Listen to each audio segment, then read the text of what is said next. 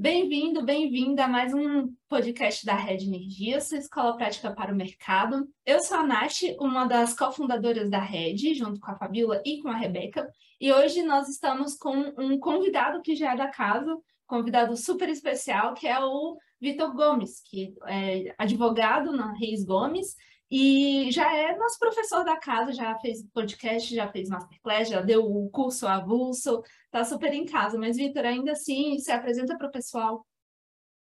Olá, pessoal. Boa noite a todos. Boa noite, Nath. Já estava com saudade de você, já tem um tempo que a gente não se fala, né? Já estava com bastante saudade, já fiz muita coisa na rede, né? Como você disse, alguns cursos, né? Masterclass, já fui aluno também em alguns cursos, enfim, gosto muito da, da Rede Energia e recomendo a Rede para todo mundo que, que eu encontro aí no mercado, né? em qualquer nível, desde CEO até estagiário, a Rede serve para todo mundo. Bom, é, meu nome é Vitor, é, eu sou advogado e economista, sou sócio da, da Reis Gomes, e hoje a gente vai falar de um assunto aqui que é o PCS, né? É um assunto que não é muito óbvio, não, Nath. É, assunto bastante complexo, né? Foi um procedimento simplificado feito no ano passado, uh, com vistas a garantir a segurança do suprimento de energia, é, mas a gente vê no mercado aí muita gente falando coisas uh, que não são muito verdadeiras sobre o PCS. Então a gente está aqui também para esclarecer, tá bom? Então, Perfeito. fique à vontade, estou à disposição para perguntas. Já vou começar o bombardeio de perguntas. É, primeiro, esse podcast é uma encomenda de uma aluna nossa, né? Ela falou, Nath, onde eu faço estágio, tá todo mundo comentando muito e eu queria conseguir acompanhar. É, então, surgiu daí. Então, vamos começar do primeiro do básico mesmo. Em qual contexto que ele surgiu? O que, que significa PCS? É, enfim, essas informações mais básicas para contextualizar todos os ouvintes. Perfeito, Nath. É, hoje, é, no dia de hoje, eu não, não peguei exatamente qual que é o preço do mercado de energia, mas o PLD está bastante baixo, né? Está próximo da, da mínima, do piso, né? Mas a gente tem uma memória um pouco curta, porque há menos de um ano atrás a gente vivia uma crise energética grave, né? E existia até mesmo uma, uma expectativa de racionamento de energia por volta de se falava muito por volta de novembro ou dezembro de 2001 podia poderia ocorrer um, um racionamento de energia. Então, há um ano atrás a gente estava nesse contexto, né? Tanto é que foi criado um comitê especial, o CREG, né, para poder monitorar a crise de energia. E no âmbito desse comitê se chegou à conclusão que se deveria fazer um processo simplificado para a contratação de usinas que poderiam entrar no sistema de forma rápida. Né? Seria uma contratação uh, num período de suprimento de maio de 22 até dezembro de 25. Né? Então, foi feito esse PCS, né? procedimento é, competitivo simplificado é, para contratação de reserva de capacidade. Uh, ele foi lançado por meio de uma portaria do Ministério de setembro de 21, né? portaria 24, e o, e o leilão já foi um mês, um mês depois, em outubro de 21, já, já foi o leilão, o, o procedimento simplificado, né? E as usinas com obrigação de entrega já em maio, né? É, pouco mais de seis meses depois do leilão. Então, era só para quem tinha condições mesmo de construir, de entregar rápido. Tinha que ser energia nova ou energia existente que não estava contratada. Ou seja, só usinas que realmente poderiam agregar uma segurança uh, sistêmica, né? Uhum. Então é Ele isso, foi... o, contexto é esse. Tá? tá. Era simplificado para justamente ser mais rápida essa contratação para começar a atender agora em maio de 22. Isso, é. Se fosse um procedimento normal, né, um leilão comum, como é, os leilões de, de energia nova, né, eles têm uma série de, de etapas anteriores ao, ao leilão e que até mesmo de habilitação técnica perante a EPE, né, uh, prazo mais dilatado para publicação de edital pela ANEL, de contrato, de elaboração de contratos. Então, por isso, precisava, naquele momento, se precisava que tudo fosse muito rápido, né? É, existiu uma crise, o governo queria um, agregar energia nova ao sistema de forma rápida, instantânea, então por isso que se chama simplificado. Todos os processos do leilão simplificado, inclusive a própria portaria de 24 traz dispositivos em que é, não só as etapas de leilão, como pós-leilão também, depois do leilão até a entrada de operação comercial, os órgãos reguladores, né, as instituições setoriais é, que estão relacionadas ao desenvolvimento do projeto, eles todas são, eram obrigadas a adotar procedimentos é, mais céleres dessas usinas. É, estão obrigadas até hoje né, a adotar procedimentos mais céleres. Entendi. Estão obrigadas até hoje porque ainda pode ter outro PCS? Ou não, por conta do, do procedimento não, não. É, ainda por, não, exato, exato. Porque essas usinas elas foram contratadas né, lá em outubro uhum. e o prazo de, de operação é maio, mas algumas, algumas usinas entraram em operação, outras ainda não.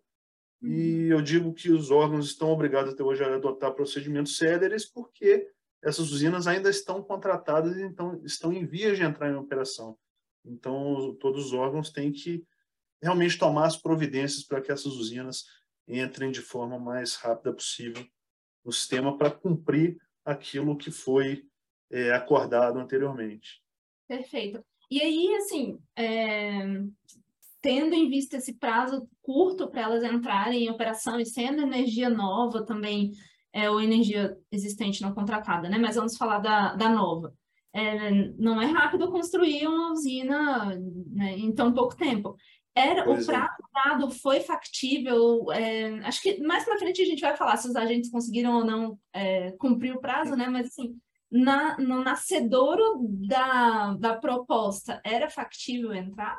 Era, era, era factível para algumas tecnologias, né? Existem tecnologias que realmente não tem como construir em tão pouco tempo, né, Nath? Você mesmo trabalhou numa associação de PCHs, não tem como fazer uma PCH em seis meses, né? Impossível, praticamente impossível. Não sei, às vezes deve ter alguma que foi feita em tão pouco tempo, mas é, não é não é comum, né? Agora outras tecnologias como motores a gás que foi foram realmente os, os vencedores do leilão, são a grande maioria né, de usinas que ou colocaram tecnologias a gás, a motor ou a ciclo aberto, realmente é possível sim, mas o desafio é grande, mesmo com as tecnologias de implantação mais simples, o desafio é, é bastante grande, mas é factível, é factível sim. Legal. E assim, só de curiosidade, né, justamente por ter vindo de associação, eu sei que o mercado sempre reage. Não importa a ideia, se é boa ou ruim, tem alguma reação positiva. Um lado vai gostar e um lado não vai gostar. É, como que o mercado reagiu a, ao PCS, às regras, a essa limitação de fonte, né? Porque o prazo para construir é uma limitação. É, como que foi essa reação? Acharam precipitado? Acharam cabível? Que que, qual foi o burburinho? É, a gente vê muito hoje engenheiro de obra pronta, né? É aquilo, como, como eu comecei falando, hoje o PLD é 50 reais, 60 reais, enfim, um valor baixo, né?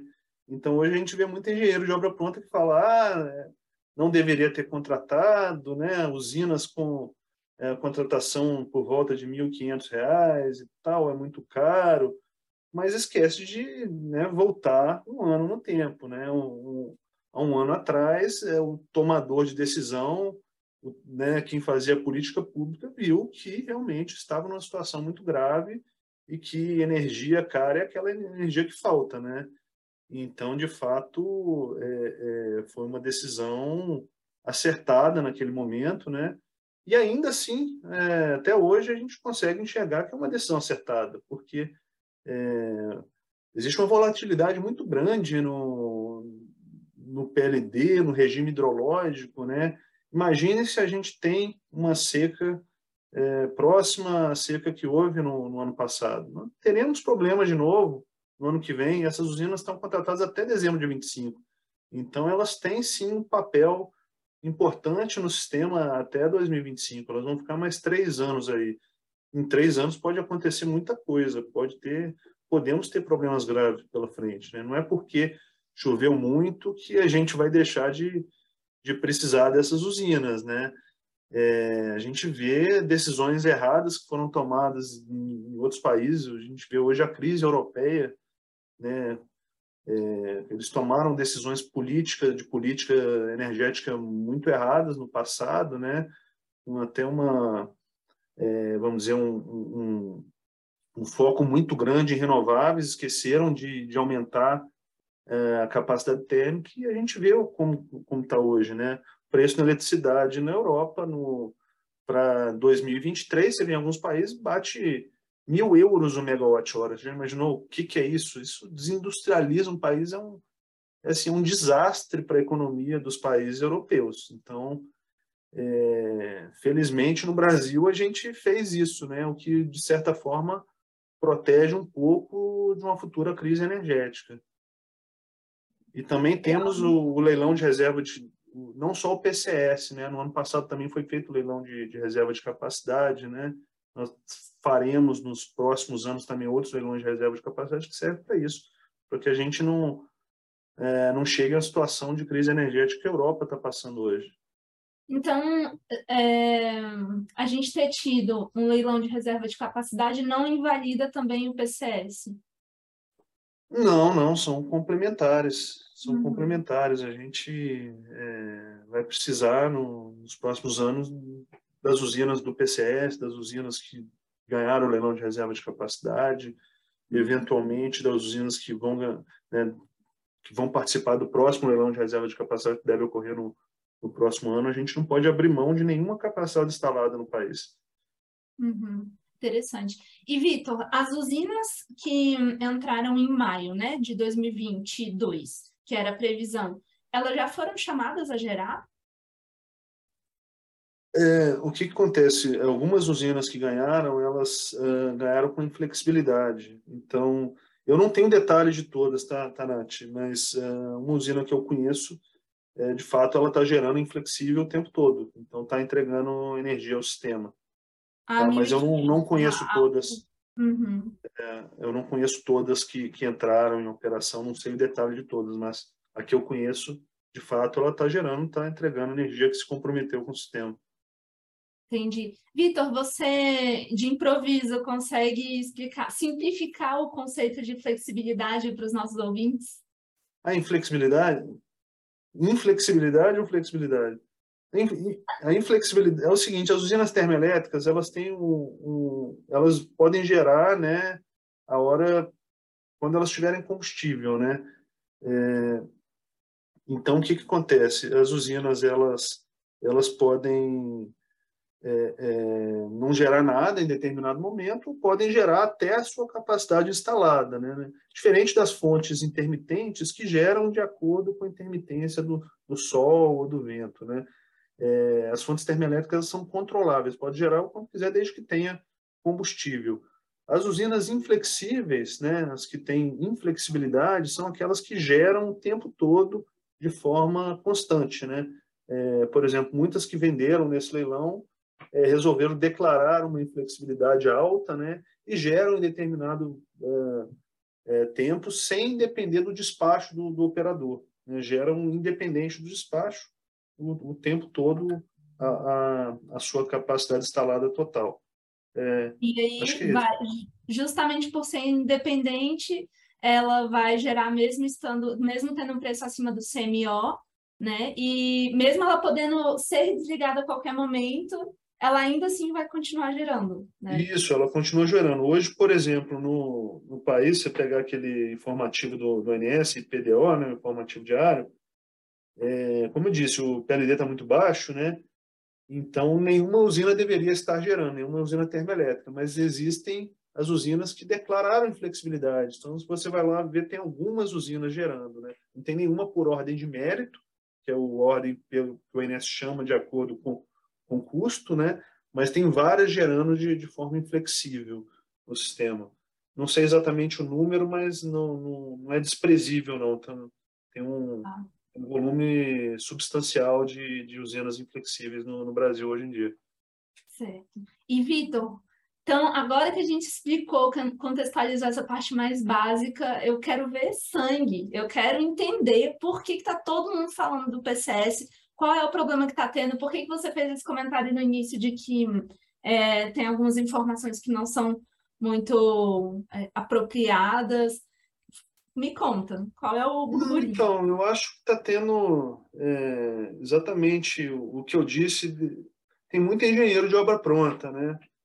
É, tem muita gente que acha que a energia das usinas do PCS não, não é mais necessária porque choveu muito e fala que é caro e tal. Então, é, é muita gente quer, vamos dizer, rasgar os contratos das usinas do PCS entendeu? Então isso gera polêmica, gera fofoca no, no setor, né? Gera uma série de, de pessoas comentando, né, nos bastidores, mas eu acho que é isso. Eu não, não eu, eu, vejo com muita naturalidade isso também, né? É, existe muita gente que é, no, no PCS houve quem aproveitou as oportunidades, quem estava pronto, quem tinha projeto, quem tinha é, projeto pronto, quem conseguiu mobilizar recursos financeiros, capitais e recursos humanos para poder fazer projetos rápidos. E teve, tiveram as pessoas que nem ficaram sabendo do PCS, só viram depois, né? Então, isso gera também, né, entre os desenvolvedores de projeto, um, certo desconforto, né? Ah, é, é sempre, é sempre assim, né? Os perdedores falam mal de, dos vencedores, né? E também tem a, essa briga de fontes, né? De associações, né? Então tem associações de determinadas fontes que não concordam, que acham, acham que não devia contratar termoelétricas, mas sim renováveis, entendeu? Então é, acabam também, é, é de certa forma, criticando o certame, né? Mas é, nos últimos anos no, no país houve certame para todas as fontes, todo mundo é, é, conseguiu contribuir com a segurança, cada um com seu papel, né? Então eu vejo isso de, de forma muito natural essas críticas, né? Eu particularmente eu já emiti minha opinião aqui, eu acho que que foi uma decisão acertada e acho que não não se deve rasgar contratos não, senão é, é, como que fica a imagem do país, né? Um país que chega faz um certame e depois chega, ah, não preciso mais, vamos rasgar esse contrato. Né? Isso não, não faz o menor sentido. Né? Se contratou mal, que eu acho que não contratou, fazer o quê? Cumpre até o final. Né? Não tem o que fazer mais, entendeu? Então, é, houve outras contratações no, no setor muito piores. Não sei se você lembra, né? Isso tem muito tempo é, aquelas usinas, muitas usinas a óleo contratadas para gerar praticamente na, na base, né? um contratos totalmente não não compatíveis com, com o que a usina é, é proporciona ao sistema, né? E o país o país cumpriu os contratos, né? Foram contratados lá em 2005, 6, 7, 8 e o país cumpriu rigorosamente durante vários governos, né? cumpriu esses contratos que e, e, e, aqui eu acho que tem que ser o mesmo, não dá para ser diferente, né? Tem que cumprir até o final. Uhum. Vitor, é, explica para os ouvintes mais novos por que, que é tão importante essa questão de cumprir os contratos, que agora a gente começa a falar de segurança regulatória, né? E isso é uma das bandeiras que eu mais levantava na associação, a gente como todo no mercado, né? Não, se tal regra mudar agora, neste momento, você está é, trazendo insegurança regulatória para o mercado. Então, explica um pouco dessa importância, por que é importante que o investidor é, tenha essa percepção de segurança. Claro, claro, não, isso é, é muito importante, porque o, o que acontece o, no setor elétrico como um todo, não só no segmento de geração, né, como transmissão, distribuição, é um, é um setor muito intensivo em capital, né, e é um setor com, em que os investimentos têm um longo prazo de, de amortização. Então, uh, os investimentos precisam, de certa forma, de uma estabilidade do fluxo de caixa. Né? O investidor tem que ter uma estabilidade para poder conseguir financiar o empreendimento, até mesmo colocar o seu recurso próprio para poder fazer aquele investimento. Sem uma segurança, sem ter uma certeza que o Estado, que a distribuidora vai cumprir o contrato, dificilmente alguém colocaria, ou seria só um aventureiro que colocaria dinheiro de risco, que é muito mais caro, né? Então, cumprir o contrato, no fim das contas, faz o, a energia ficar mais barata, porque dá mais segurança, o investidor requer menos retorno, né? logo, menos retorno, é, é, o preço da energia em que ele vende energia, em que ele se propõe a fazer o empreendimento, fica menor. Né? Então, é, daí a importância não só para o setor elétrico, para todos os setores da economia, principalmente para os setores de infraestrutura. Isso é muito importante. Eu vi um gato passando aí atrás de você. Sim, acordou, deve estar, tá, deve estar tá com fome. Daqui a pouco ele começa a miar aqui super alto abrir a porta. Ô, Vitor, é, tem isso, né? E também tem a questão de simplesmente você, disso ser básico para atrair e reter investidores, né? Que é algo super importante também para o desenvolvimento da infraestrutura, né? Exatamente. Legal. Legal. E uma das outras, uma das perguntas que eu recebi também é de qual é o impacto do PCS para os consumidores de energia. Tá? Assim, a gente já falou nas entrelinhas aqui, mas eu queria é, esmiuçar um pouco mais esse, essa pergunta. Ah, os consumidores, eles. é muito difícil fazer esse cálculo, porque a gente não sabe o que vai acontecer no futuro, né? Então, pode ser que seja mais caro, pode ser que seja mais barato para os consumidores. Difícil saber. Bastante difícil. Principalmente, Nath, não sei se vocês estão acompanhando o que está acontecendo nas últimas semanas na, na Europa, né? Com esse preço do gás natural nas alturas, né? O, o gás natural no, em Amsterdã bateu 100 dólares um milhão de BTU. No, no Japão, né, naquele, no mercado JKM, se não me engano, bateu 70. Isso quer dizer que, o C, né, traduzindo esse número para CVU, de usina termoelétrica, né, 100 dólares por milhão de BTU, só a molécula, a gente está falando aí uns 3.500, 4.000 reais por megawatt-hora. Então, esse é o preço que está lá na Europa, tá? do, do, do gás, só do gás, só da molécula no mercado spot europeu. Então, a gente pensa, né? Será que é tão caro assim esse PCS? Entendeu? Eu acho que a gente só consegue saber, só consegue responder essa pergunta lá no final, lá em 2025, olhando para trás, ver o que, que aconteceu, se foi caro ou não, entendeu? Então, porque é, muitas dessas usinas têm, uma, têm flexibilidade, né, como eu disse, e, e tem, inclusive, o, o custo do, do combustível é ajustado pelo IPCA, então, é, é, bem provável que tenha sido até um bom negócio o país ter contratado essas usinas do ponto de vista financeiro, tá? Mas, como eu disse, a gente só consegue saber é, lá em 2025, né? A gente não sabe se realmente esse PLD vai continuar a 60 reais ou se vai acontecer o que aconteceu ano passado, vai lá para o teto com CMO a 2 mil, 3 mil reais, ou até mais do que isso a gente não sabe o que vai acontecer no futuro. Então, essa pergunta a gente é, é praticamente possível responder se né, um impacto para o consumidor do, do, ponto de vista financeiro. Do ponto de vista de segurança sistêmica, aumenta a segurança, né, não tem dúvida. Uhum. Mas do ponto de vista financeiro, não, não tem como responder. Tá. Vitor, eu tinha a impressão de que a resposta ia ser diferente sobre o impacto é, para os consumidores, mas Acho que a sua foi perfeita, foi super prudente, mas eu imagino que tenha agentes no setor falando que vai necessariamente aumentar o preço da energia para o consumidor, é, pelo menos é, no prazo. É, eu acho que depende da metodologia, né, em que as contas são feitas, né, e depende da boa fé também das pessoas que fazem as contas, né, depende dessas duas coisas. Então, de fato, eu, eu, eu não consigo é, enxergar assim é, um, um cenário claro para frente para poder reafirmar que vai ficar mais caro ou mais barato para o consumidor. Uhum.